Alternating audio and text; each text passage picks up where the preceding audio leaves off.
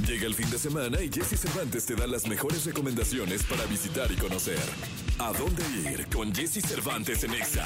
Este es el último fin de semana para visitar la exposición Luces del Impresionismo en el Museo Nacional de Arte Munal, en el que se incluyen obras de Monet, como Nenúfares, Valle Bona, cerca de Bordiguera, y Paisaje en Port Villé. La entrada tiene un costo de 85 pesos. El Munal se encuentra en la calle Tacuba número 8, en el centro histórico de la Ciudad de México, y se puede visitar de 10 de la mañana a las 6 de la tarde. ¿Te gustan las películas de terror? El Festival Macabro es para ti. Salas de cine como el Faro Cosmos, la Cineteca Nacional, la Casa del Lago y la Casa del Cine, entre varias sedes más, albergan las cintas que son parte de este festival. Hay funciones que tienen costo y otras más que son gratuitas. La exhibición de películas inicia este viernes desde las 3.30 de la tarde, los sábados desde las 12 del día y el domingo a partir de la 1 de la tarde. El programa completo puede checar en la página oficial macabro.mx.